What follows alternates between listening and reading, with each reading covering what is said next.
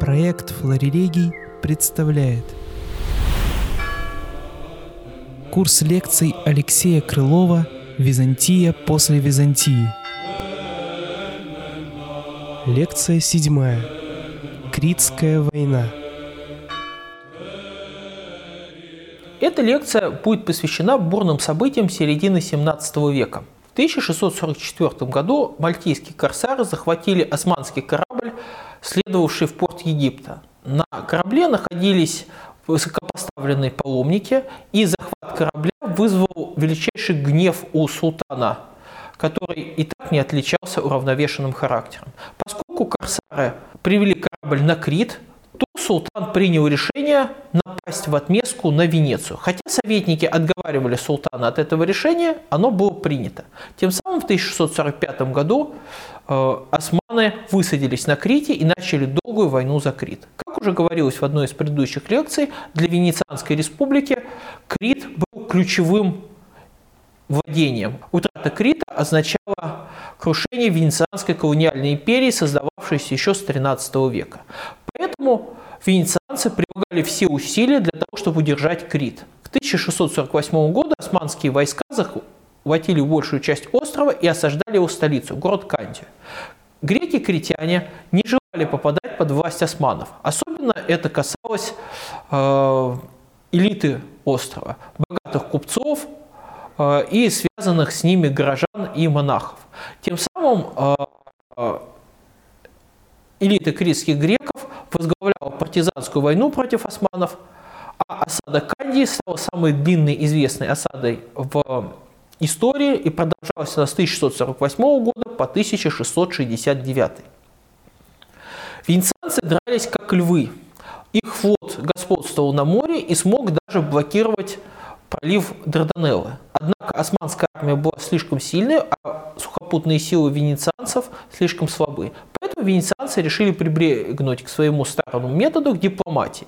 Они решили договориться с Польшей, с Речью Посполитой, для того, чтобы польский король Владислав Ваза напал на турок.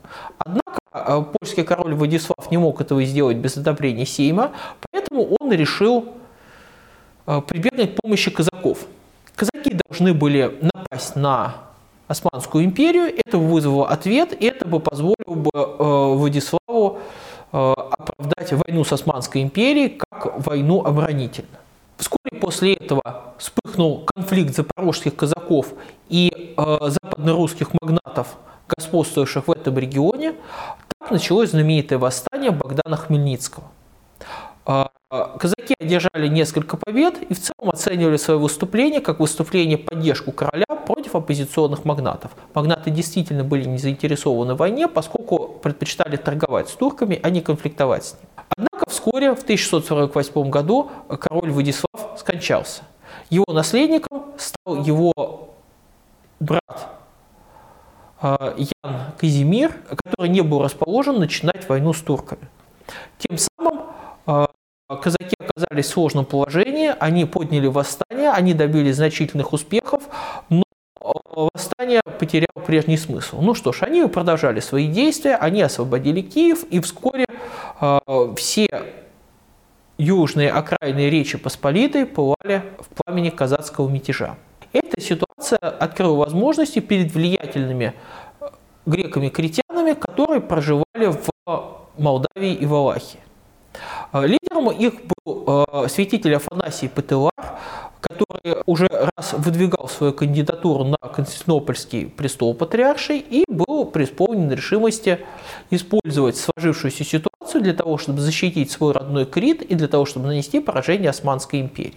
Так яские греки начинают дипломатические операции, призванные привлечь к войне с Османской империей Россию, запорожских казаков. Э, по мысли греков, э, русский царь должен был поддержать восставших казаков, нанести поражение полякам, а затем обрушиться всей мощью объединенной э, русско-казацкой на Османскую империю. В 1649 году Россию посещает патриарх, иерусалимский патриарх Паисий.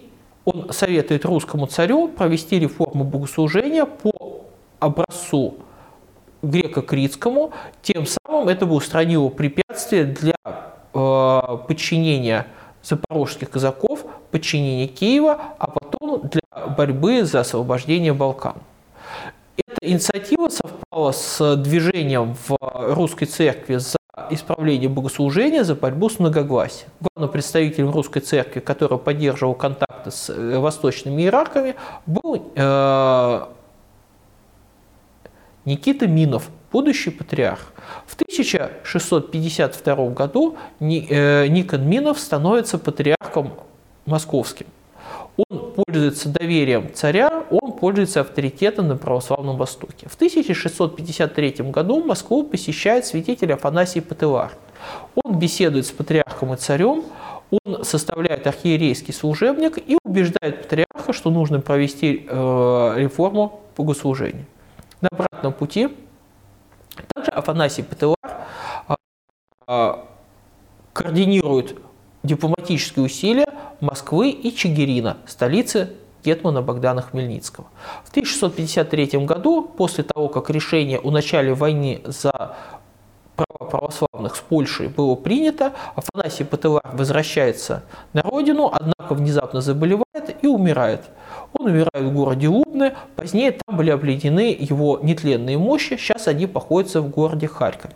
В 1654 году состоялась Переславская рада, на которой запорожское казацкое войско присягнуло на верность русскому царю. Начинается долгая война России с Речью Посполитой. В 1654-1655 годах русские войска при поддержке казаков достигают больших успехов. Они занимают э, территории современной Белоруссии, части современной Литвы и значительной части современной Украины. То есть они занимают Поднепровье, Волынь, а, подходят к Львову, занимают а, литовско-белорусские земли.